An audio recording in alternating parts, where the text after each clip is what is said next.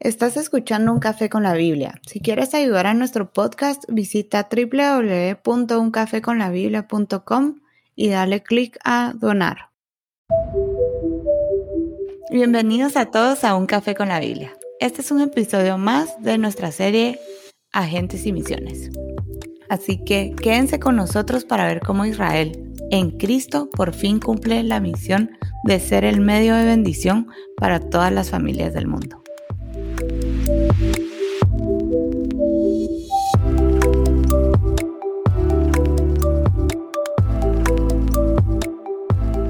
¿Quién quiere resumirlo del episodio pasado?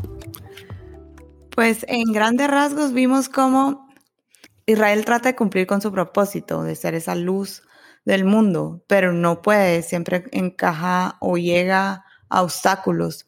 Pero es ahora donde vemos que hay una gente que es Jesucristo, que es el que viene a cumplir y a o liberar al, pueblo israelita de su castigo para que ellos puedan seguir con su propósito y ser esa, esa vida eterna.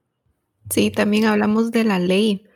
Hablamos de que mm, Israel era el único pueblo que conocía y que ellos eran los que por ese conocimiento cargaban con esa culpabilidad. Y Jesús por eso vino a ese pueblo, ¿verdad? Para tomar su lugar y, y cargar con ese con esa maldición de la ley y, llevar a cabo como que esa, ese propósito, ¿verdad? Que ellos no pudieron hacer. Vimos como en Cristo, la frase en Cristo tiene eh, como nosotros estamos siendo representados en Él y Jesucristo, al hacerse hombre, nos vino a poner el ejemplo de qué realmente nosotros tenemos que buscar en esta vida. Ahí hablamos de, de Romanos, de Pablo, de cómo él dice que por un solo hombre vino el pecado a toda la humanidad y habla de Adán. Pero dice que también por medio de un solo hombre em, fuimos rescatados y fuimos salvos, que habla de Cristo. Entonces, ese principio es como que también el de la fe, digamos, la fe en Cristo, o sea, a través de, solo a través de Él, ¿verdad? Y también, bueno, vimos varios ejemplos de cómo el Lacan, ¿se acuerdan? Eh, esto es clave, el principio de representación es clave eh, y, el, y todo se resume en que antes de la muerte y resurrección de Jesucristo, Jesús representaba a Israel. Y después de su resurrección, Israel está representado en él. Em, entonces, continuando con, este, con esta analogía de, la, de las muñecas que hablábamos, Jesús es como la última muñeca, la más chiquita que viene de todas las previas, que forma parte de todas las previas y que representa a todas. Y después de su resurrección, esa muñeca, la más pequeña, empieza a crecer a medida que las personas se unen, se unen por medio de la fe a Él y están en Él. Y entonces la muñeca crece de su resurrección en adelante. Y, y después de su resurrección, esta, este orden quiástico o esta estructura quiástica que hemos venido hablando, todas las naciones, Israel, el remanente, el siervo y llegar hasta Cristo, el punto, el punto medio, a partir de aquí, esta estructura quiástica empieza a subir.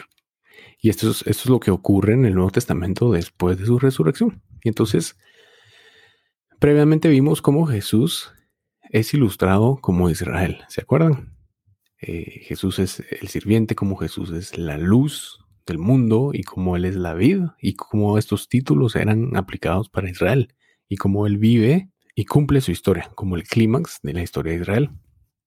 Después de que el problema del pecado queda resuelto, ahora lo que vamos a ver es que Israel se empieza a ilustrar como Jesús, porque como estamos regresando del punto medio para arriba, estamos subiendo, vamos a ver ahora cómo Israel tiene los, los mismos o cae en las mismas categorías en las que cayó Jesús. Entonces, la primera eh, el remanente. Veamos quién lee Jeremías 23, versículos 1 y 3. Del 1 al 3. ¿Qué dice tu título? Retorno del remanente. Ok, vamos a hablar del remanente, ¿ok? ¿Puedes leer del 1 al 3? Dice, hay de los pastores que destruyen y dispersan a las ovejas de mi rebaño. Palabra del Señor. Por tanto, así ha dicho el Señor y Dios de Israel a los pastores que apacientan a su pueblo. Ustedes dispersaron a mis ovejas, no se hicieron cargo de ellas, sino que las espantaron. Por eso ahora voy a hacerme cargo de ustedes y de sus malas obras. Palabra del Señor. Yo mismo reuniré al resto de mis ovejas, las haré venir de todos los países por los que las esparcí para devolverlas a sus apriscos. Ahí se reproducirán y se, y se multiplicarán. Ok, entonces recuérdate, em, Israel no pudo cumplir su misión, cayó en apostasía, idolatría y terminó en el exilio. Eh, fueron conquistados, llevados a distintas tierras, por primero por los asirios y después por Babilonia. Y los profetas siempre dijeron que Dios iba a continuar sus propósitos por medio de un remanente, un, un grupo más pequeño. Y por medio de Jeremías, Dios anuncia que él mismo iba a reunir a sus ovejas. ¿Ok? Em, ¿Sabes cuál es el nombre de un grupo de ovejas? Un rebaño. Un rebaño. Va. Entonces, aquí esta es palabra de Jeremías. Dios mismo iba a juntar a sus, a sus ovejas como un rebaño. Veamos Lucas 12, versículos 32.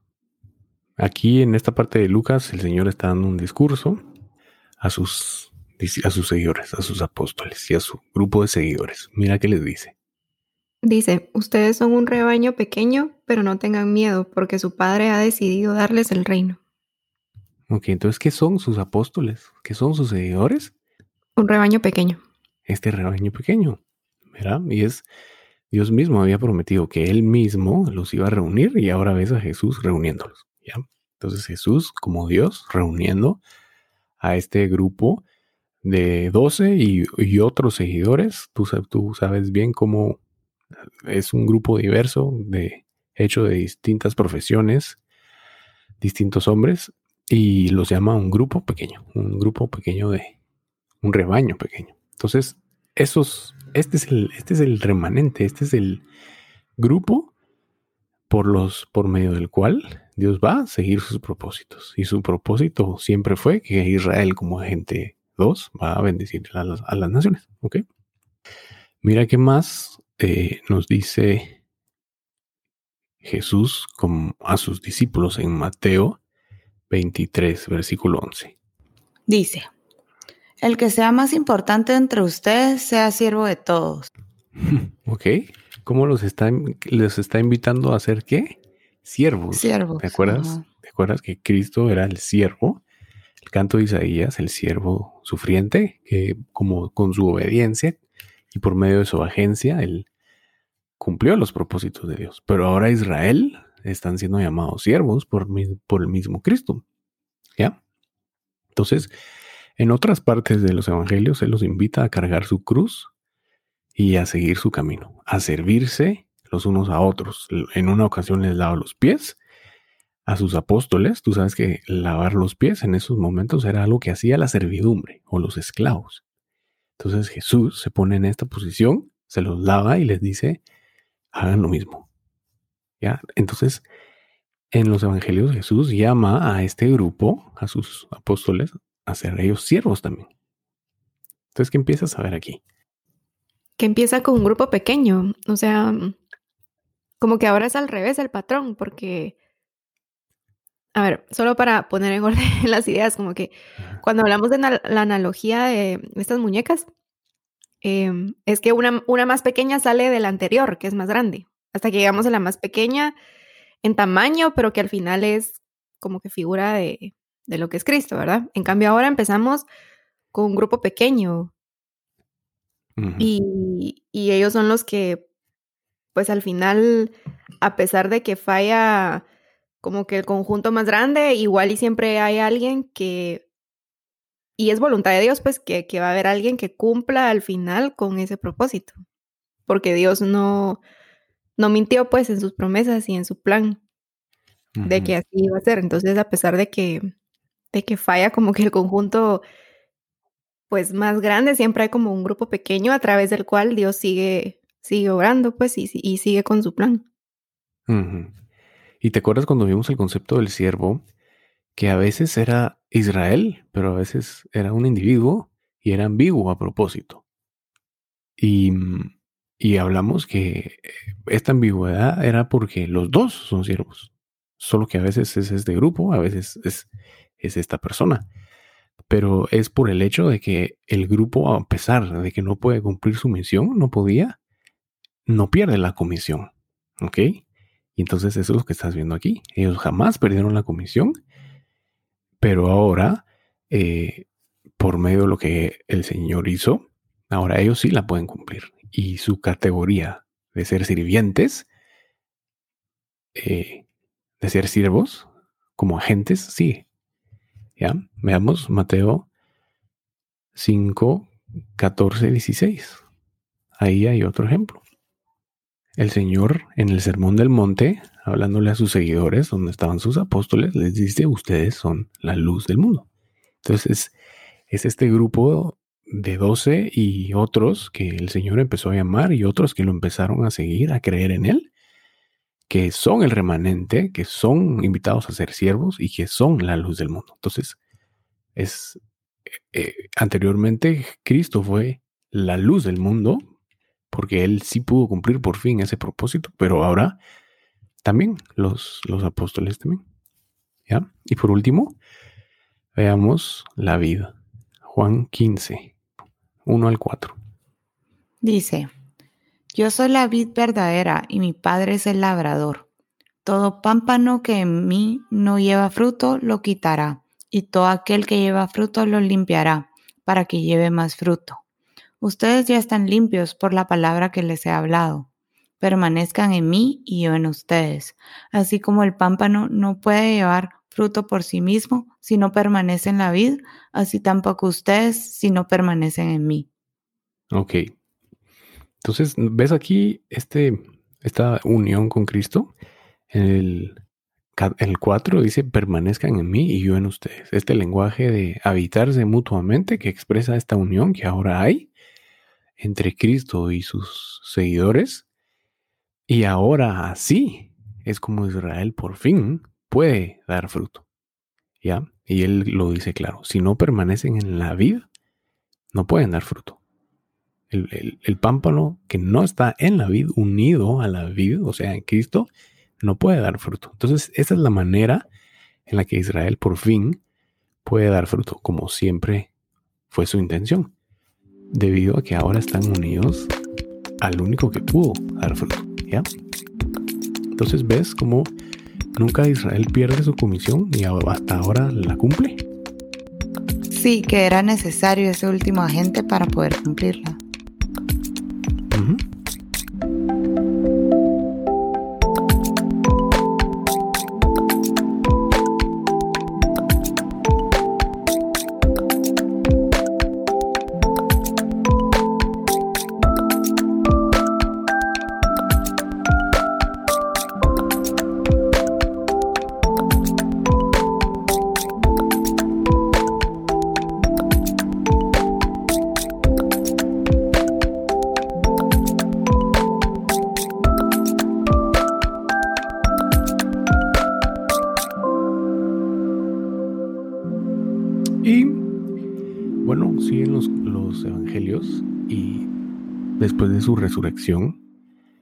Eh, el Señor da una última instrucción. Vayamos a Mateo.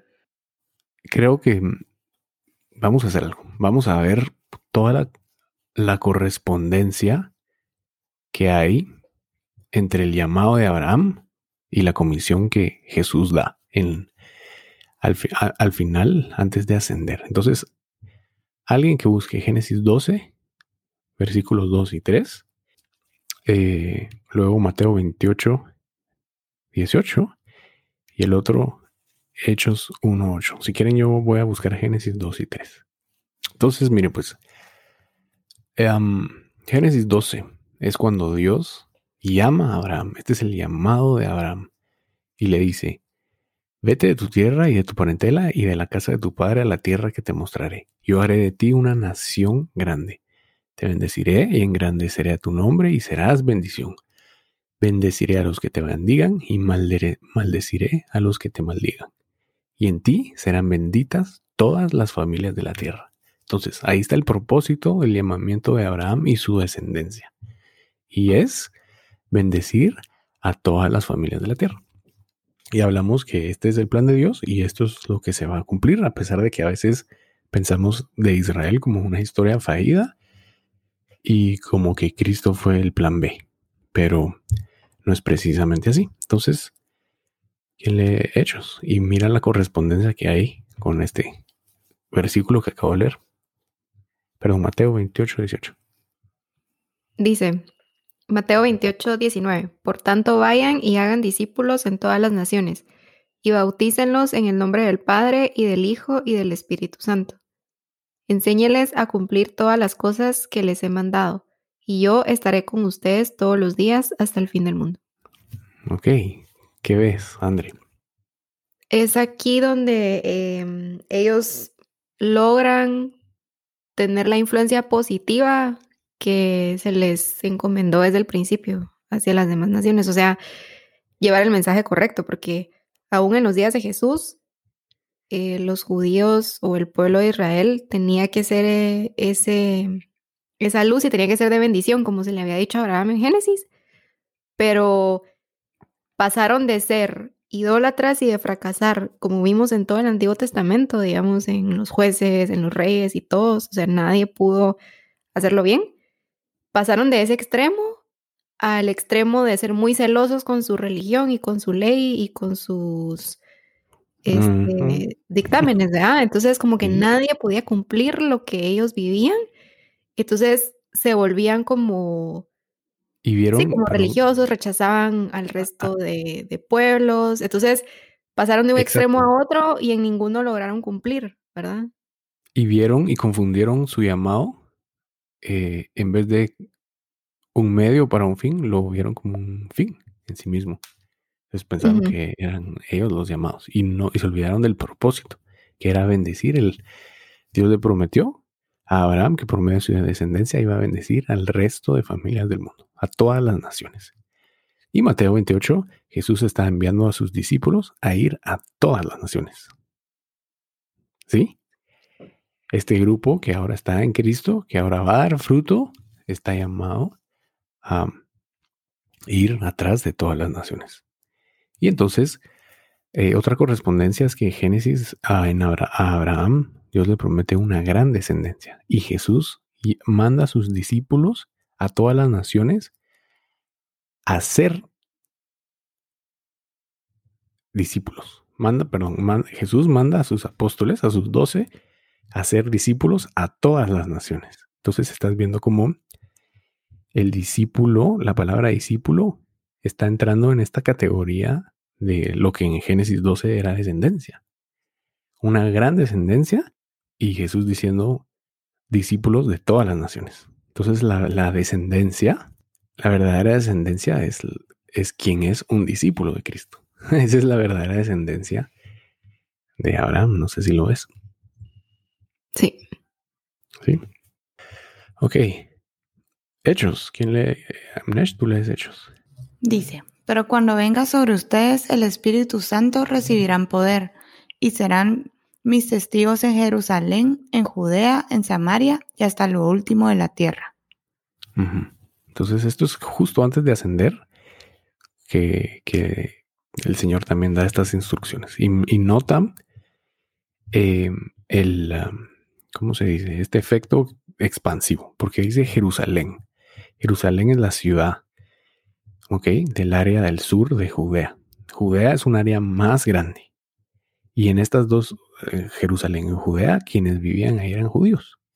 Pero luego dice Samaria, es un territorio más extenso.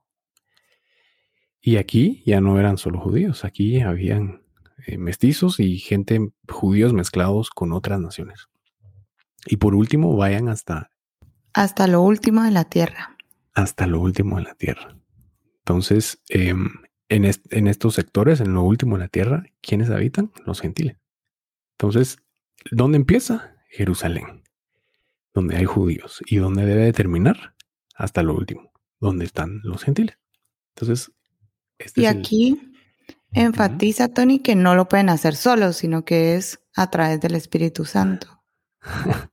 que no lo hagan hasta que venga el Espíritu Santo, implicando que sin Él no lo pueden hacer. ¿Verdad? Es correcto. Y esa es la diferencia. Y quiero que notes también algo. Eh, les dice, serán mis testigos. ¿Ok? Recuérdate, Israel como, como nación de sacerdotes, su función como sacerdote era mediar entre Dios y las naciones.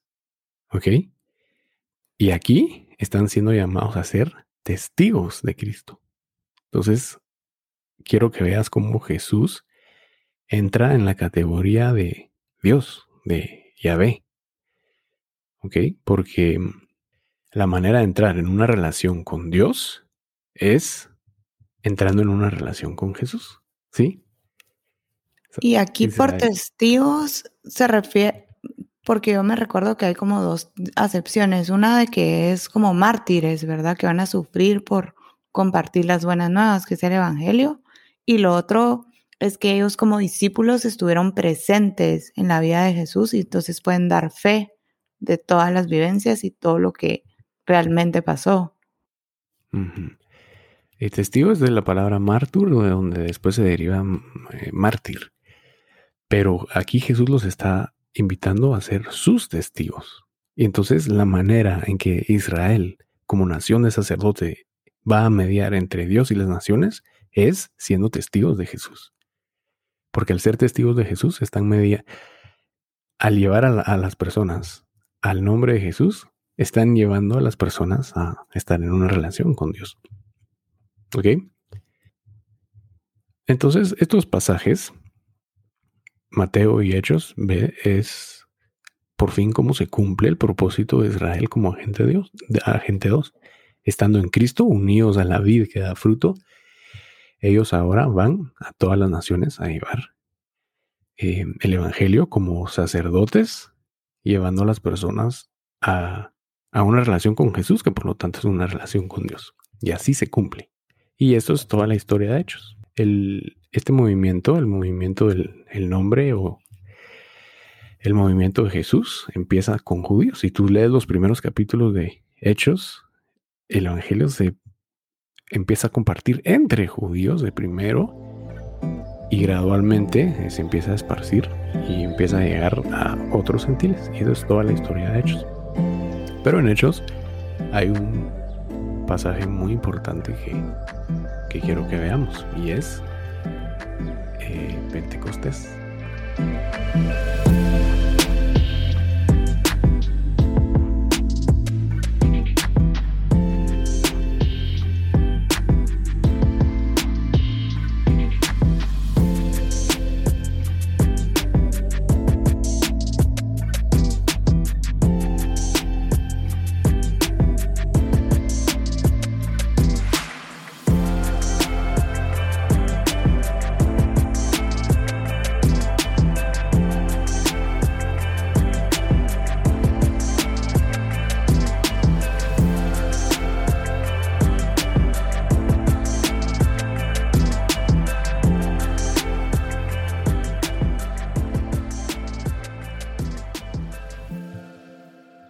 Para entender este, este evento es importante dos cosas. Saber qué era la diáspora y qué es la fiesta de Pentecostés.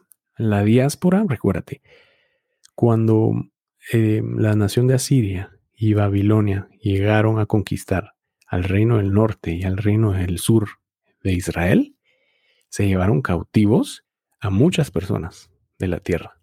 Y cuando por fin pueden salir de Babilonia, muchos deciden no regresar. Y entonces solo son pocos los que regresan. Y estos, em, los que se quedan, pues hacen sus vidas ahí y son judíos viviendo en otro, fuera de la tierra. en otras naciones. Entonces la diáspora es este grupo, judíos viviendo en, otra, en otras tierras. Y la fiesta de Pentecostés era una de las tres principales fiestas de los judíos, anual, anuales. Y mm, los judíos tenían varias fiestas, pero las tres más importantes eran tan eh, significativas que la, la diáspora de todos los países, los judíos de todos los países, viajaban a Jerusalén para celebrar esta fiesta. Era tan importante que viajaban en grandes números y Jerusalén se llenaba. ¿Ok? Entonces, dadas esas dos cosas, podemos ver ya la historia de Pentecostés. Leamos Hechos 2, del 1 al 13. Y pero antes de que leas, Pentecostés está muy relacionada con otra, otro evento en la Biblia, otra historia en la Biblia. ¿Tienes alguna idea de cuál es? Eh, la Torre de Babel. Ok. Leamos, leamos Hechos 2, del 1 al, al 13, por favor. Dice, la llegada del Espíritu Santo. Cuando llegó el día de Pentecostés, todos ellos estaban juntos y en el mismo lugar. De repente, un estruendo como de un fuerte viento vino del cielo y sopló y llenó toda la casa donde se encontraban. Entonces aparecieron unas lenguas como de fuego que se repartieron y fueron a posarse sobre cada uno de ellos. Todos ellos fueron llenos del Espíritu Santo y comenzaron a hablar en otras lenguas según el Espíritu los llevaba a expresarse. En aquel tiempo vivían en Jerusalén judíos piadosos que venían de todas las naciones conocidas. Al escucharse aquel estruendo, la multitud se juntó y se veían confundidos porque los oían hablar en su propia lengua. Estaban atónitos y maravillados, y decían, fíjense, ¿acaso no son galileos todos estos que están hablando? ¿Cómo es que los oímos hablar en nuestra lengua materna? Aquí hay partos, medos, elamitas y los que habitamos en Mesopotamia, Judea, Capadocia, el Ponto y Asia están los de Frigia y Panfilia, los de Egipto y los de las regiones de África que están más allá del Sirene. También están los romanos que viven aquí, tanto judíos como prosélitos, y cretenses y árabes. Y todos los escuchamos hablar en nuestra lengua acerca de las maravillas de Dios.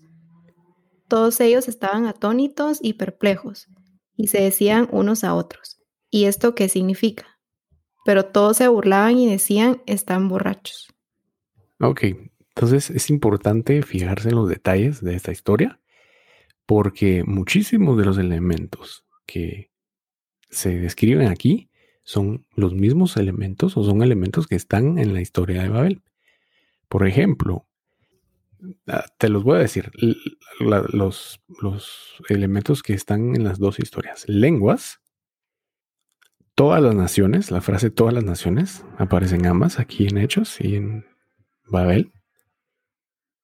Dice estaban confundidos. En Babel Dios confundió. Y una gran lista. Eh, partos, medos, elamitas, eh, los de Frigia, Panfilia, una gran lista. ¿ya? Y esto está muy relacionado con Babel, porque en el capítulo antes del incidente de Babel todo el capítulo es una gran lista de naciones. Y al final de esa lista, en Génesis 11, te dicen, esta era el mundo conocido. Estas son todas las naciones que habitaban el mundo después del diluvio. Entonces, ahí, en ese evento, estaban eh, todas las naciones. Y aquí lo que te están diciendo también es que hay, de todas las naciones, hay judíos que viven ahí y que son de la diáspora, pero como vienen a esta fiesta, ahorita están en Jerusalén. Y em, todo esto es bien importante. Esto se llama patrón, patrones. Son similitudes y son todos estos términos están en una historia y en la otra también. Eh, entonces, lo que Lucas quiere hacer es que cuando tú lees este evento de Pentecostés, quiere que pienses y lo asocies con la historia de Abel. ¿Ya? Eh, entonces, a pesar de que hay muchas similitudes, hay unas grandes diferencias. ¿Ok? Y la primera es que viene el Espíritu. ¿Ok? Te dice que hay un fuerte viento que viene del cielo y sopló. ¿Te acuerdas en la creación que había un viento que se movía por las aguas y que iba haciendo eh, la creación? Ahora aquí hay un fuerte viento también. Y aparecen unas lenguas como de fuego lenguas de fuego que vienen y se reparten y se posan sobre cada uno de ellos. ¿A qué te suena fuego llegándose a posar a un lugar? Como la columna de fuego. un fuego descendiendo y llegándose a posar a un lugar. Al templo, al tabernáculo. Se construye el tabernáculo y una columna de fuego desciende y se pone en el tabernáculo. Y aquí eh, lo mismo. Este fuego, este, este viento, y lenguas de fuego que se, posan sobre los apóstoles. Entonces, eh, ¿qué te, está, ¿qué te está diciendo Lucas aquí? Ahora los apóstoles son el templo. Ahora la presencia de Dios viene sobre los apóstoles. Y es aquí cuando son llenos del Espíritu Santo. ¿Ok? Y cuando son llenos, comienzan a hablar en otras lenguas, guiados por el Espíritu. Y todas estas, este es el, milagro de, de don de lenguas que ocurrió en, esta, en este día. Y es que estos judíos, sin saber las otras lenguas, los otros idiomas de todas estas naciones, medos, eh, perdón, em, sí, medos, partos de la mitad, sin saber esas lenguas, ellos empiezan a hablar en esas lenguas. Y los judíos de la diáspora escuchan que están hablando en su, en su lengua materna, de donde ellos vienen, de donde ellos nacieron y el idioma que ellos aprendieron. Entonces, sin saber estos apóstoles, están hablando en estas lenguas y los entienden. Y entonces, esta es, una de las principales diferencias. En Babel, las naciones fueron dispersas y confundidas por medio de lenguas. Y aquí estás viendo a gente entender un mensaje por medio de lenguas. ¿Sí? estás viendo cómo entienden y están en común acuerdo y comparten un entendimiento. En vez de, de dividirse, ellos se están entendiendo. ¿Y qué es lo que escuchan? Las maravillas de Dios, el Evangelio, lo que Dios hizo. Entonces, ¿qué pasa aquí? Eh, ¿Qué crees que va a pasar con todos estos judíos que ahora conocen el Evangelio, la, el mensaje de las maravillas de Dios y van a regresar a todas esas naciones? Van a llevar el Evangelio. ¿Ok? ¿Lo ves? Sí, como que aquí les están dando el encargo directo o expreso de que son ellos los que tienen que llevar el, mensaje de Dios. Ellos escuchan en su lengua las maravillas de Dios, todos entienden el mismo mensaje en común acuerdo y ellos lo que van a hacer al regresar a sus naciones es llevar este evangelio. ¿Y sabes qué es un ejemplo clarísimo de esto? La carta de Pablo a los romanos. Tú sabes que esta carta, eh, eh, eh, la iglesia en Roma no la fundó Pablo. A pesar de que él le escribió la carta a los romanos, él no había ido nunca a visitarlos, pero ahí había una iglesia. Y Hechos no te dice que, que fue Pablo y que fue Pedro. ¿Quién crees que fundó esta iglesia y esta comunidad? Estos. Había muchas iglesias en otros lados, comunidades pequeñas que ya estaban fundadas, que no te lo relata Lucas en Hechos. ¿Ok? Y Roma es uno de estos ejemplos. Entonces, ya había una comunidad ahí y son todos estos judíos que entienden el evangelio, las maravillas de Dios, regresan a sus a todas las naciones en donde las que habitaban y son ellos el medio por el cual llevan el evangelio a todo el mundo. Em, o sea, está ese otro elemento que es el Espíritu Santo, no sé si como agente o siempre siendo como una figura de Jesús, ¿verdad? Porque él dice, me voy, pero no los dejo solos, les dejo a mi Espíritu Santo. Y eso es realmente lo que los empodera a ellos para, para cumplir. O sea, sí cambió algo, no sé si me explico, o sea, porque uno dice, bueno, antes de Jesús no pudieron hacerlo, luego vino Jesús y a través de él sí, pero ¿qué cambió en ellos que tienen el Espíritu Santo? O sea, no son los mismos de antes. Por eso hay un antes y después de Jesús, porque Él se va, pero deja a su Espíritu Santo. Entonces, eso es lo que al final distingue, digamos, o hace diferente el corazón de las personas, como para poder recibir y también para poder dar ese mensaje. ¿Te acuerdas en la serie pasada que hicimos sobre la deidad? Cómo el Espíritu Santo es Cristo. Me voy, pero no, pero vendré. Y quien viene luego es el Espíritu Santo. Y Pablo en Gálatas, para que reciban el Espíritu de su Hijo. ¿Ya?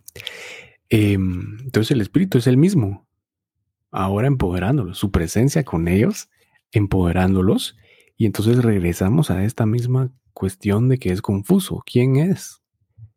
Porque es Cristo en ellos quien, eh, quien está obrando y guiándolos, y, y ellos en Cristo pueden dar el fruto. Y Cristo y el creyente se habitan mutuamente y uno está en el otro. ¿Me entiendes? Entonces, a, los apóstoles estar llevando los, el, mensaje del evangelio están siendo, van con Cristo, pues. entonces son los dos.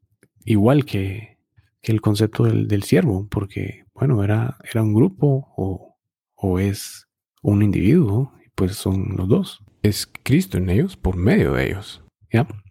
Ok, sí. Ok, entonces eh, todos estos judíos vemos que llevan el Evangelio a todas las naciones. Y este patrón de que empieza por los judíos, también lo ves en hechos, en la manera en que Pablo fundaba iglesias. Él a los lugares que iba, al primer lugar que iba a predicar y a llevar el Evangelio, ¿sabes qué lugar era?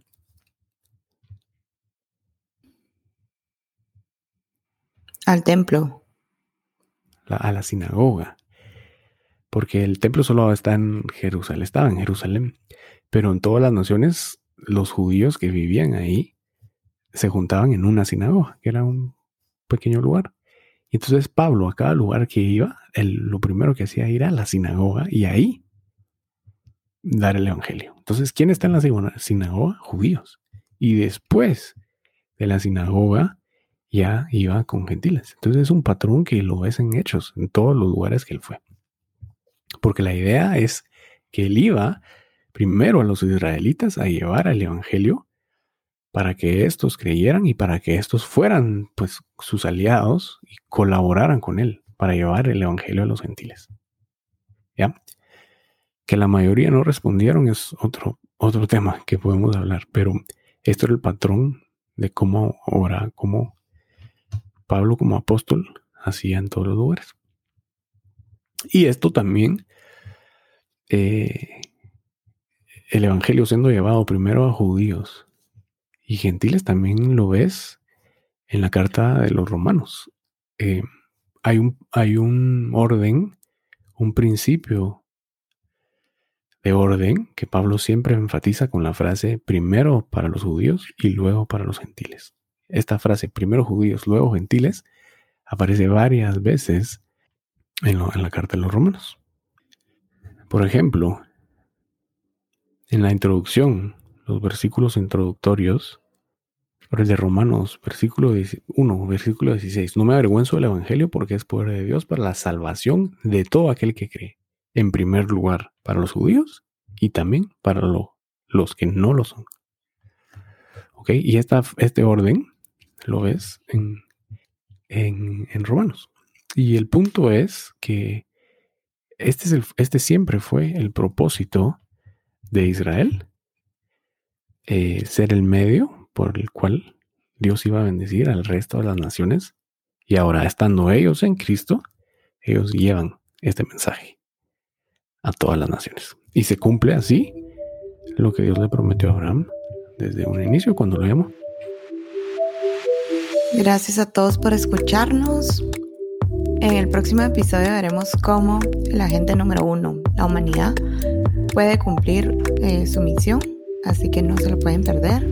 Si este podcast ha sido de bendición para ustedes, compártanlo y si quieren estar atentos a todas nuestras novedades y no perderse ninguno de nuestros episodios, síganos en Instagram en arroba un o a través de nuestra página web www.uncafeconlabiblia.com. Hasta la próxima. Hola, mi nombre es Raquel Rivas, soy cubana de las Tunas, Cubas. Creo que la única que sabe dónde están las Tunas soy yo, así que no se están perdiendo de gran cosa.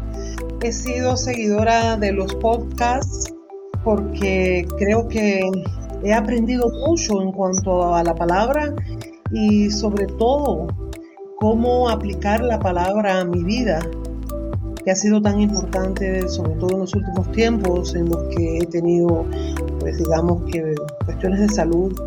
Pero hubo algo que me, me ayudó mucho a entender mejor la Biblia y fue la manera de entender el Nuevo y el Antiguo Testamento me encantó las divisiones, eh, las secciones, cómo los dividieron aquí en el podcast. Eh, después, pero el que verdaderamente fue importantísimo para mí fue el del Nuevo Testamento, ¿verdad? Hablando del libro de Apocalipsis, para una persona con poco conocimiento puede ser un libro muy intimidante. Y recuerdo haberlo leído muy niña y que me diera mucho miedo, pero luego entendí que el contexto del libro y las cosas buenas que hay en él también, ¿verdad? Y obviamente aquí lo pude corroborar. Lo que quiero decir de todo esto es que disfruto tremendamente escucharlos, que me han cambiado la forma de, estudiar la palabra, de entenderla, de, de ver a un Dios amoroso a través de ella, yo les agradezco muchísimo por este detalle hermoso que ustedes tienen de prepararse para algo tan maravilloso que es llevar esta, este mensaje a las personas que los escuchamos y los exhorto de todo corazón a que lo sigan haciendo. Les agradezco mucho, les mando un abrazo y aquí tienen una fiel seguidora para siempre.